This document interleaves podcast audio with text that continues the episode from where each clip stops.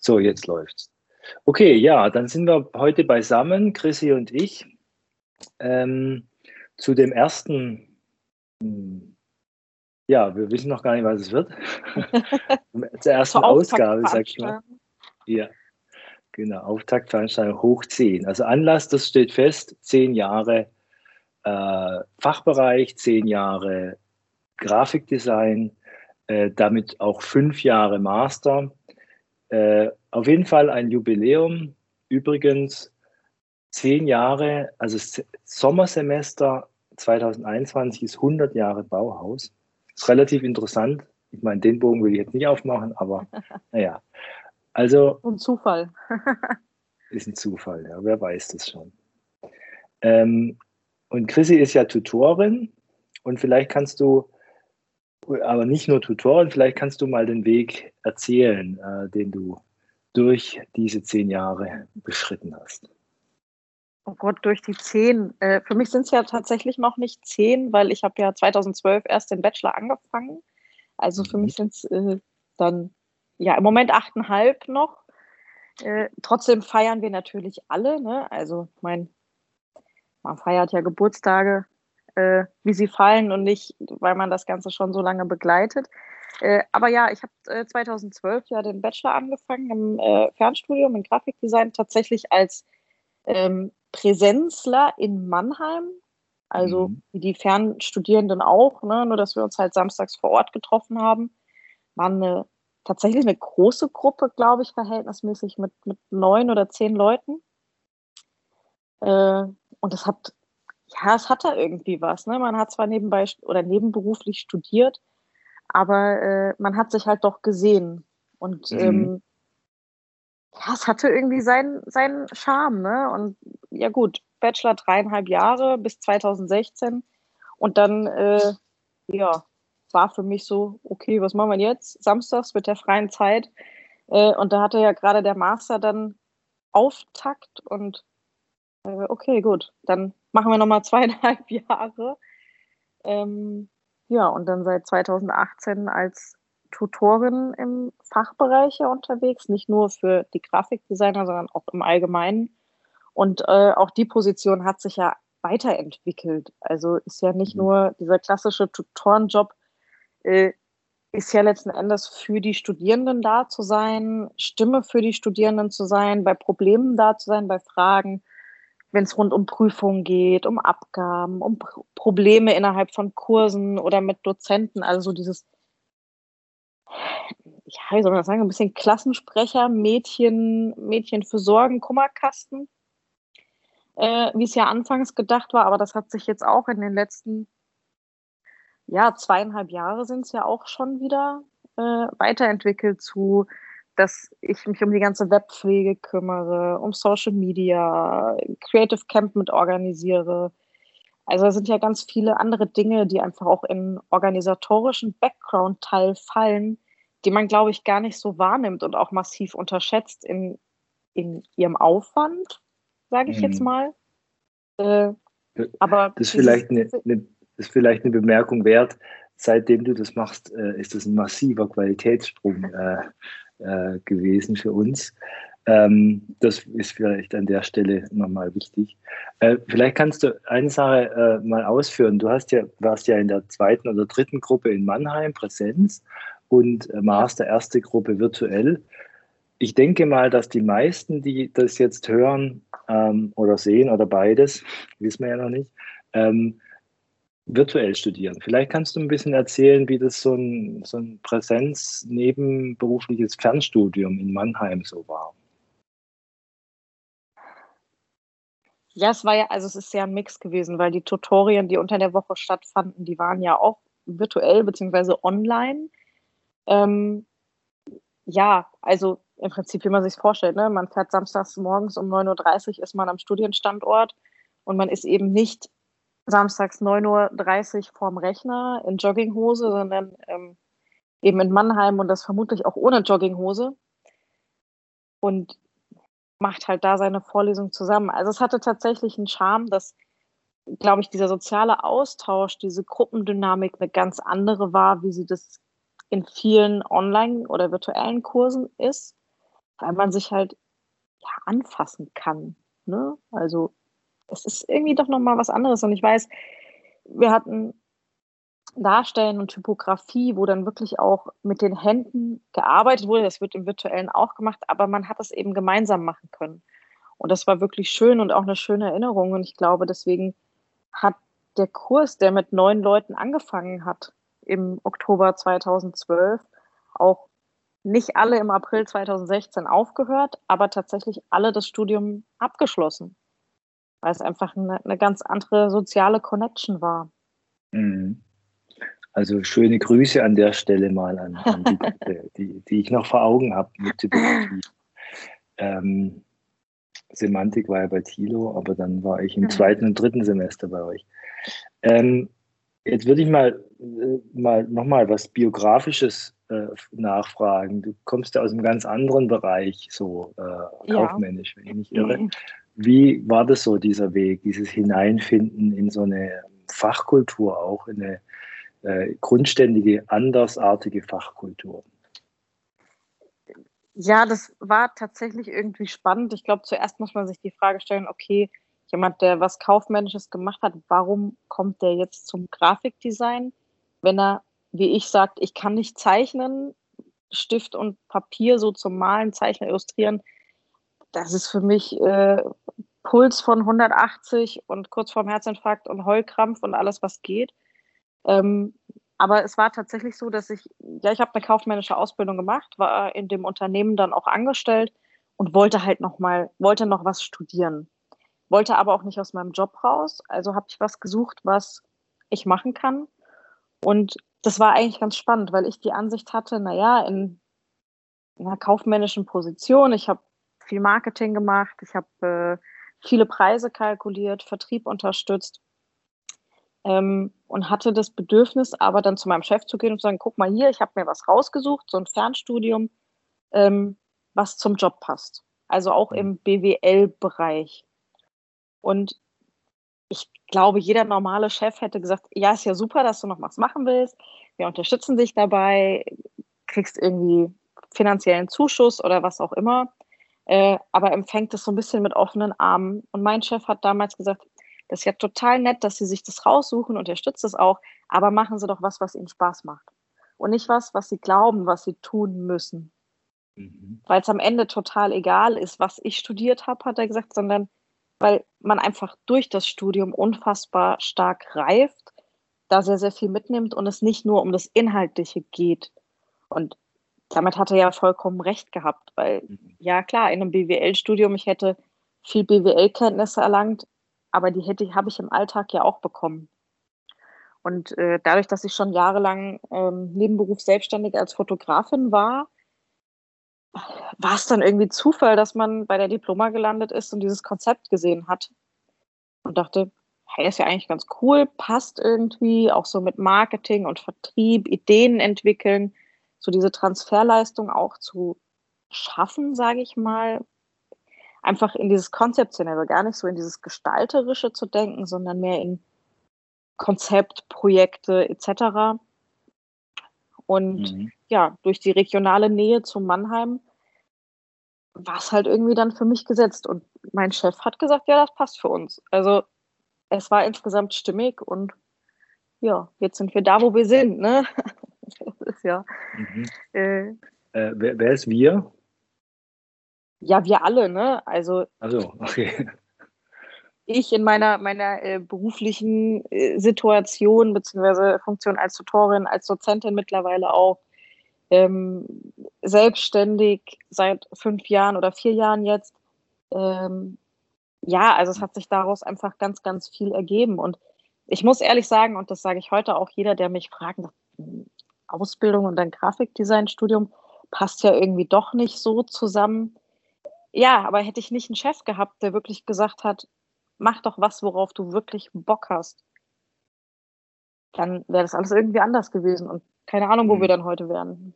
Mhm. Ja, ich habe schon vermutet, dass die Geschichte vielleicht jetzt ganz anders weitergeht mit dem Chef, aber ist eine schöne Geschichte, dass ein Chef das so unterstützt und dass es von BWL zu Grafikdesign kam. Ähm, und dann hast du jetzt angedeutet, dass es ja nochmal einen anderen, äh, noch, ein, noch ein Schwellenerlebnis gibt, ne, nach dem Master zur, zur, zur lehrenden Rolle. Äh, ja. Vielleicht gibt es da noch was Erwähnenswertes. Das ist ja gerade eine Entwicklung, die du gerade durchläufst. Ja, es ist halt anders. Also, äh, ich, das ist ganz schwer zu sagen. Natürlich, es ist ein Rollentausch, in dem man sich erstmal reinfinden muss. Ich merke an vielen Stellen, dass ich da an meine Grenzen komme, weil ich halt jünger bin wie viele Studierende bei uns. Wir haben ja immer noch viele Studierende, die Mitte 30 und älter sind und das deutlich später im Leben machen, dieses Fernstudium. Äh, und ich mit Anfang 30 da manchmal doch so ein bisschen denke, hm, so aus meiner Erziehung heraus, man hat ja eher Respekt den Älteren gegenüber, auch wenn man weiß, es ist total egal und es hat ja seinen Grund, warum ich Dozent bin und der andere ein Studierender. Trotzdem ist es manchmal komisch und man muss sich da echt äh, ja so ein bisschen fügen und einfach auch unfassbar viel lernen. Und ich glaube, in der, dieser Gesamtentwicklung von Bachelor zu Master zu ähm, Seitenwechsel, Dozent, ähm, man nimmt unfassbar viel über sich selber mit und einfach auch über dieses, wie das Studium funktioniert und wie die Leute ticken. Mhm. Ja.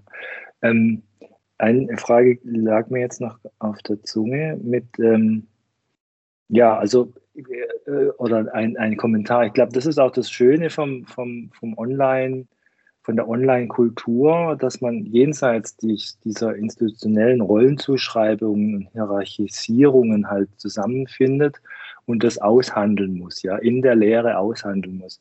Das ist natürlich aufwendiger, ne, weil es nicht von vornherein klar ist, wegen äh, ja. du Lehrer, äh, ich Schüler und so. Aber ähm, das ist, glaube ich, ein Potenzial. Ja, und dann wollte ich eine Frage noch anknüpfen. Du sagst, äh, Heulkrampf in Darstellen und so. Vielleicht, das glaube ich, verbindet dich möglicherweise mit auch anderen, äh, wo man, ja, also ich würde mal sagen, es ist, glaube ich, wenn ich das mal auf ich, mich beziehe, für mich ist es auch ein Unwohlsein, wenn ich, wenn ich merke, ich mache gerade eine Entwicklung durch. Das fühlt sich für mich persönlich immer auch anstrengend und auch körperlich stressig an. Und ich glaube, dass das eine, ja, vielleicht auch eine menschliche Konstante ist so. Aber äh, worauf ich raus will, ist, so ein Studium ist ja nicht was, was man einfach so durchläuft, äh, sondern es hat halt Höhen und Tiefen und so. Äh, die Höhen sind schnell erklärt, aber die Tiefen, da würde ich mal fragen, was gibt es denn da für Hilfestellungen, für Situationen, für Personen? Und vielleicht kannst du ja auch eine, eine wie soll ich sagen, einen, einen, einen Tipp geben, ähm, wie, wie, wie, du aus, aus, aus dem Rückblick damit umgehst. Oh, das ist, glaube ich, pauschal zu sagen, ganz, ganz schwierig, weil wir ja alle unterschiedlich gestrickt sind. Mhm. Ähm, aber klar, Höhen und Tiefen gehören dazu. Natürlich, äh, wenn man äh, dreieinhalb Jahre im Studium nur Höhen hätte, das wäre super. Aber ich glaube, dann ist die eigene Entwicklung auch gar nicht so groß, weil wir lernen ja auch von Rückschlägen. Wir als Designer, wir reflektieren dann natürlich auch unser Tun, unsere Arbeiten. Ähm, und ich glaube, das ist so ein bisschen auch einfach der ultimative Tipp, dieses Reflektieren und zum Teil auch selbst in Frage stellen, nochmal drüber nachzudenken, zu überlegen, okay, wie würde ich das heute nochmal so machen? Wie würde ich das anders machen? Auch vor einer Perspektive, dass man irgendwann mit, mit Kunden zusammenarbeitet oder für Kunden arbeitet da müssen wir ja auch reflektieren. Und wir kommen ja als Designer so oft in die Situation, dass uns jemand sagt, ja, mir gefällt es nicht. So. Und ich glaube, mit dieser Aussage, ja, mir gefällt es nicht, was du da gestaltet hast, da können wir alle nicht arbeiten. Da können wir uns nicht weiterentwickeln, da können wir uns nicht verbessern. Mhm. Aber, ähm, und da liegt es, glaube ich, für, für, für den allgemeinen Umgang, auch wenn ich ein Tief habe, ähm, darin zu überlegen, wie komme ich da raus? Oder wie komme ich jetzt in die Situation, dass ich mich wieder wohlfühle, dass es mir besser geht, dass ich eine Lösung finde? Im Zweifel durch das Stellen von Fragen, durch den Austausch. Ähm, ja, abschalten, ablenken, also diese klassischen Dinge, Dinge ja auch. Ja, es ist, ich, ich kann das mhm. gar nicht so pauschal sagen, was, was da hilft oder was da richtig ist. Mhm. Man muss halt immer offen sein für, für Lösungen und einfach nach alternativen Wegen suchen. Wenn ich nicht weiterkomme, wenn ich nicht links abbiegen kann, ja, dann muss ich mal gucken, wo ich rechts hinkomme.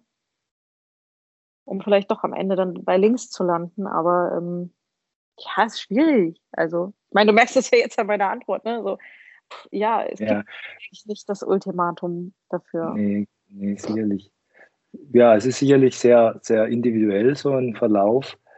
Aber ein, Konzept kann ich vielleicht nochmal äh, dazu ähm, beitragen. Und zwar, klar gibt es Höhen und Tiefen. Und wenn ich jetzt mal äh, erzählen darf von, von, ähm, von meiner Interviewstudie, die ich gemacht habe, also ich habe Studierende mal drei Jahre lang begleitet, äh, so ein Dutzend, über Interviews jedes Jahr. Und da konnte man das schon feststellen, dass es eine verbindende, ein verbindender äh, Höhepunkt ist sozusagen beim Studieneinstieg, so von wegen, ich habe da was mich entschieden und ich habe das jetzt begonnen und habe auch Kompetenzsprünge äh, bei mir bemerkt, also ich kann was mhm. äh, und ich bin da auch begabt im einen oder anderen. Und dann, und das ist auch eine Verbindung, gibt es ein gewisses Tief. Im zweiten äh, äh, Studienjahr ist es schon so, dass man, äh, dass es langsamer geht. Und dass diese äh, Langsamkeit schwer auszuhalten ist. Ähm, und glücklicherweise halten es die meisten aus, äh, weil man sich dort verbindet. Also der kommunikative Aufwand intensiviert sich stärker. Ähm, also im Sinne der Tiefe. Also ich habe da Leute, mit denen ich mich auseinandersetze, Lehrende wie vor allem auch Kommilitonen. Und dann geht es langsam wieder so nach oben. Das ist eine ganz typische Lernkurve, die als nicht, nicht spezifisch ist für, für Online-Studium oder für Grafikdesign, sondern so generell diese Lernkurve gibt es eben da auch. Von daher kann man das ein bisschen fahren. Aber würdest du sagen, dass sich das in den letzten zehn Jahren Fachbereich Gestaltung und Medien, dass es durchweg so war oder dass es sich durchaus geändert hat? Naja, dadurch, dass sich die Dinge professionalisieren, jetzt auch auf Lehrseite, ist es so, dass man äh, das halt mehr sehen kann. Am Anfang ist man ja auch selbst, wenn man so eine, äh, so eine Sache, du hast ja jetzt selbst von deinem Einstieg in die Lehre erzählt, dass den Weg hat ja jeder Lehrende auch. Äh, und den hatte ich auch und das Kollegium damals. Und da sieht man das, diese Struktur nicht so sehr. Die kann man erst sehen, wenn man eine gewisse Kontinuität hat und auch eine gewisse ähm, Stichprobe. Ja? Also wenn ich nur einen Kurs begleite, sehe ich solche mhm. Dinge nicht. Und äh, das war erst dann möglich, jetzt rein aus methodischer Sicht. Ne? Aber du hast ja, du kamst ja auch nicht von einer anderen Fernhochschule, Fernlehre, Online-Lehre bist ja da auch irgendwie reingerutscht, aber bist ja von Anfang an dabei, wenn ich das richtig im Kopf habe. Wie hat sich das geändert? Was war am Anfang vor zehn Jahren anders, wie es vielleicht heute ist, sowohl im Bereich der, der Lehre, aber vielleicht auch im Vergleich zum Umgang mit den Studierenden? Ich weiß bei uns zum Beispiel, wir waren mit den Dozenten eigentlich bis zum Ende vom Bachelorstudium alle per Sie. Das ist ja auch so eine Kleinigkeit, die hat sich, glaube ich, heute eigentlich komplett überholt, oder? Mhm. Ja, also dieses, dieses Du-Sie-Gefälle ist so ein Thema, das, daran kann man doch einiges ablesen. Äh, mir persönlich, obwohl ich das selbst immer äh, wieder anbiete, gelingt, gelingt es nicht, dass das umgesetzt wird. Also das liegt aber, da könnte man drüber nachdenken, woran das liegt. Aber sicherlich ist man sich näher gekommen durch diese, durch diesen Online, die Übung äh, online zu interagieren glaube, dass es natürlicher geworden ist. Ich glaube, dass das ein gewisser Unterschied ist. Und wenn ich es jetzt mal auf mich beziehe, ähm, tatsächlich hat mich äh, Thilo Staudenrausch damals, weil als wir zusammen auf, einer, auf einem Berufskolleg Lehrer waren, ich in Typografie, er in ähm, Marketing, Werbefächern, äh, ähm, Grafikdesign-Fächern angesprochen, ob ich äh, ein Studienheft schreiben kann. Das war sozusagen der, der Anfang. Und mein äh, direktes Feedback war, kann ich schon machen, aber das, was du davor hast, ist, ist völliger Unsinn, weil man niemals Grafikdesign im Fernstudium lernen kann. Man muss sich da hinsetzen, man muss einen Bleistift in die Hand nehmen, muss sich äh, ne? Also ganz traditionalistisch. Und ich habe dann, äh, so kam ich dazu.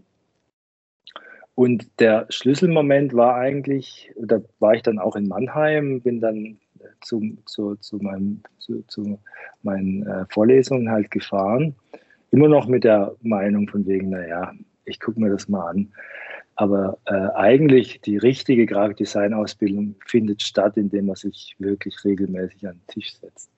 Ähm, und was man in Mannheim ja relativ regelmäßig gemacht hat, ne, immerhin.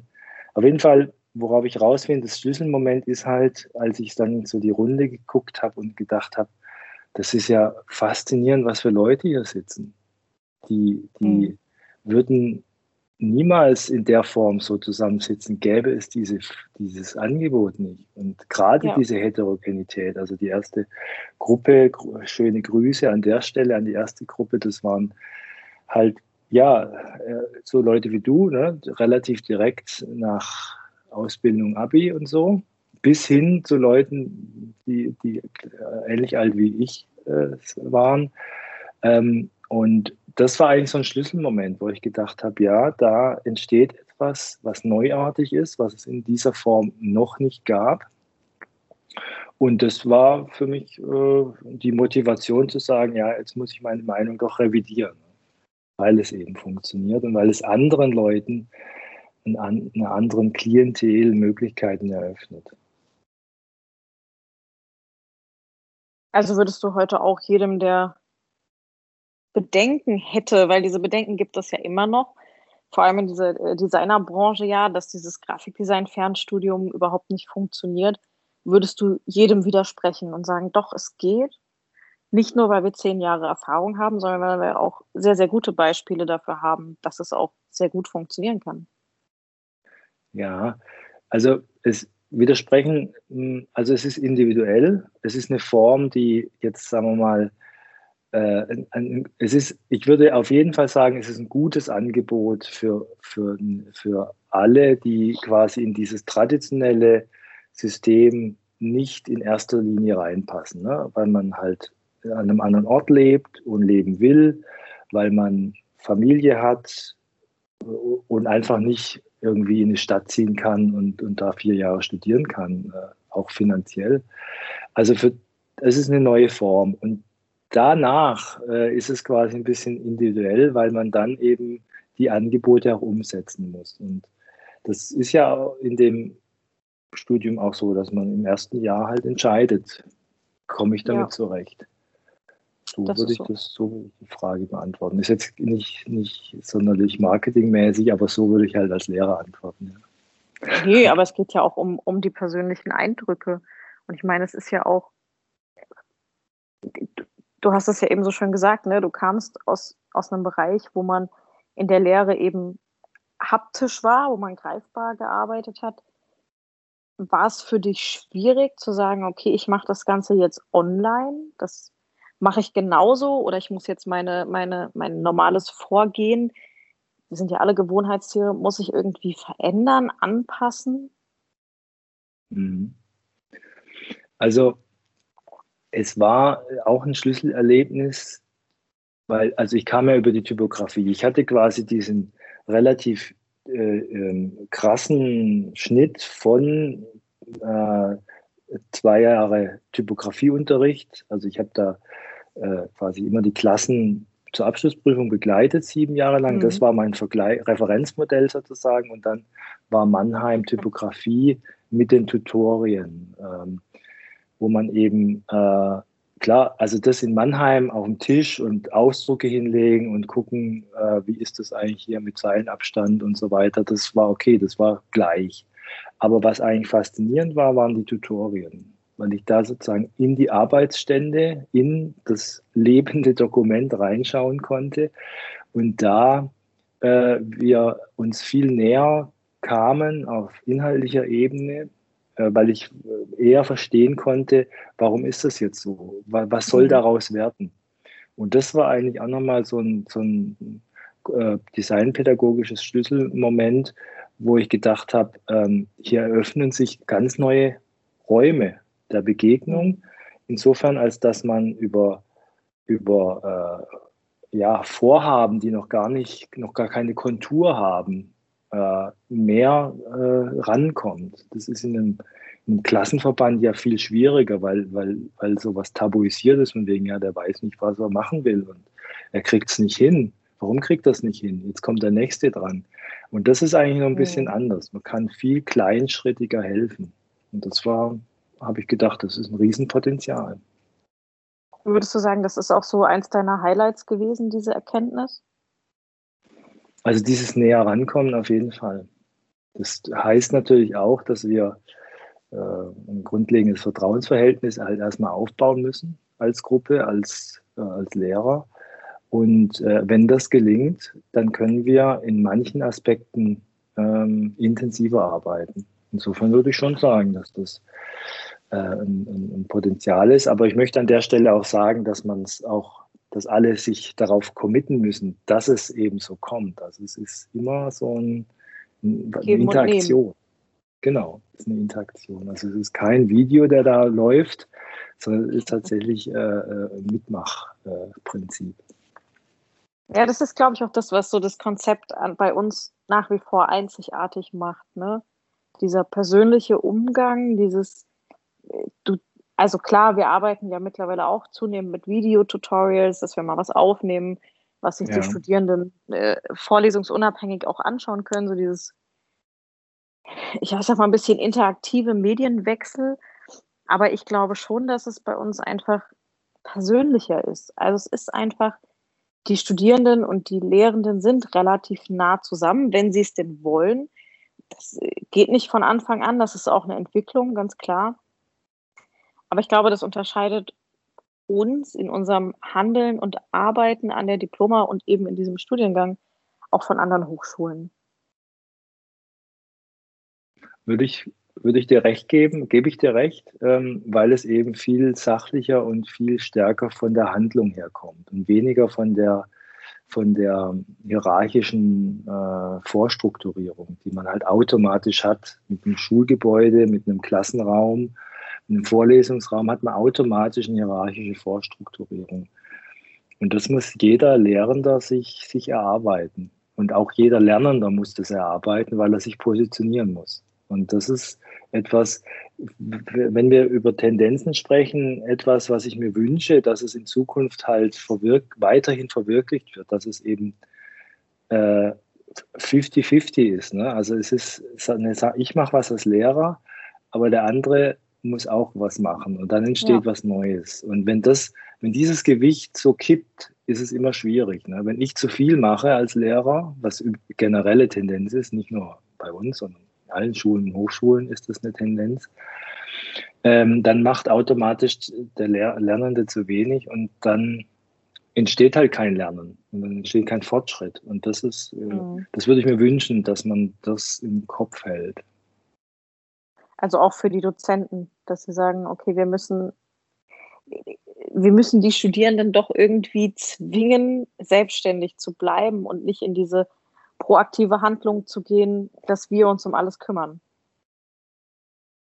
Ja, also das ist ganz wesentlich. Deshalb ähm, gibt es nicht, äh, also deshalb gibt es ja die, die ja, würde ich so sagen, ja. Also es muss einfach immer zwei, zwei, man muss immer äh, gleich die Schritte auf sich zu, auf sich zulaufen, sozusagen, um es mal bildhaft zu sagen. Und wenn das nicht passiert, dann muss man die Geduld haben, zu sagen, jetzt ist es halt noch nicht so weit. Vielleicht ist die Deadline noch zu weit weg, äh, so. Und da gibt es unterschiedliche äh, Kriterien, die man damit in die Verhandlung mit reinnehmen kann. Aber ohne das geht es halt nicht. Ne? Also man muss ja. lernen, ist immer etwas, was beide Seiten gleichzeitig machen. Ja, ich glaube, es ist auch für beide Seiten das Aushalten so ein bisschen. Ne? Also diese Situationen, die man als Lehrender oder als Studierender gerne anders hätte oder anders beeinflussen würde, einfach mal ja, aushalten, aussitzen und als Studierender sich halt reinfuchsen in die Dinge ähm, aber als Lehrender auch eben das Vertrauen abzugeben, okay, es ist kein Schüler, es ist ein Student und der schafft das. Und ich finde das auch vor dem Hintergrund, ich meine, die sind ja irgendwann alle fertig, die Studierenden. Ich war auch irgendwann fertig.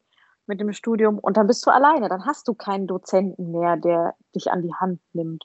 Und ich glaube, das ist auch eine wesentliche Aufgabe von uns in der Funktion als Dozenten, die, die Studierenden darauf vorzubereiten, dass wir im Verlaufe des Studiums uns, ich sag mal, wie so ein Mentor immer weiter zurückziehen und nicht mehr so viel unterstützen, sondern die Leute wirklich alleine laufen lassen und sie nach dreieinhalb Jahren alleine laufen können. Mhm. Also das ist ein wichtiger Gedanke, dass den, den äh, die Hochschuldidaktik generell verbindet, äh, diese, dieser Kompetenzaufbau zum selbstständigen Lernen, also dass man das lernt, wie man sich selbst entwickelt. Und wenn ich jetzt zurückkommen darf auf diese äh, Interviewstudie, das stellt sich da auch ganz stark raus, dass die Leute unglaublich einen tiefen Stolz äh, empfinden auf die Leistung, sich selbst was beigebracht zu haben. Und ja. äh, dass das eine ganz andere, also das ist nämlich auch ein Schwellenerlebnis. Ne? Am Anfang kriege ich viel Input und ich verstehe Zusammenhänge ne? und muss, und das ist, da, da ist die Stufe, die Stufe, äh, die, die Kurve so steil, ja. Gerade erstes Semester Semantik war, ist, ist es ganz deutlich, ne? diese, diese unglaublich ja.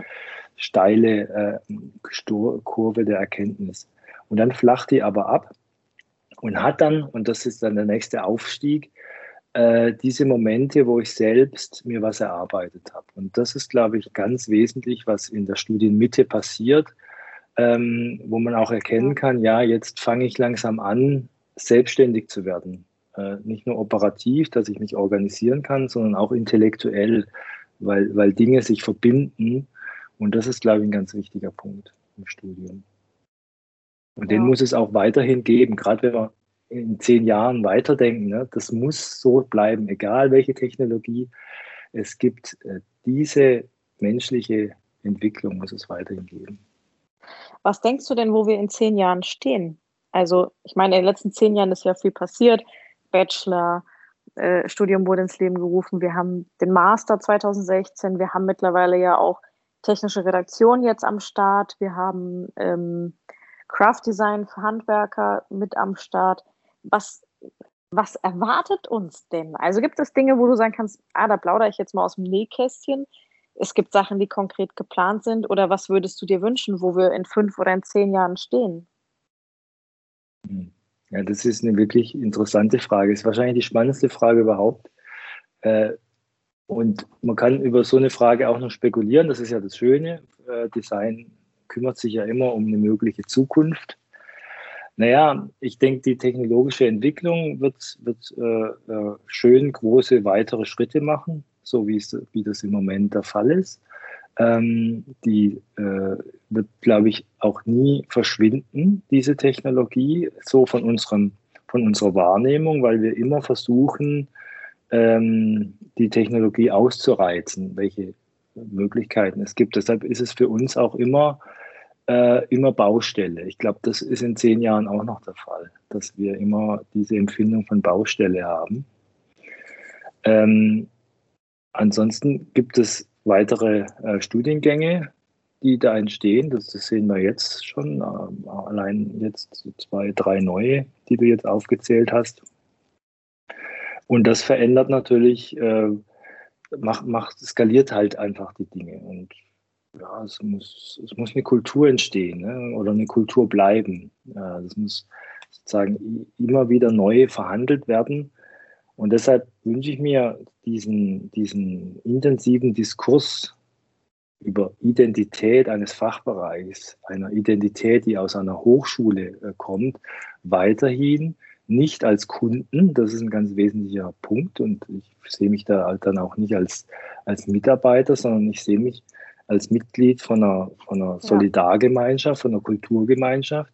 Und das würde ich mir wünschen, dass das äh, entsteht, weil nur dann kann eine digitale Kultur äh, auch Kraft geben. Für, für, wir haben ja darüber diskutiert, das braucht viel Kraft. Etwas zu lernen braucht viel Kraft. Und das kommt aus der Kultur.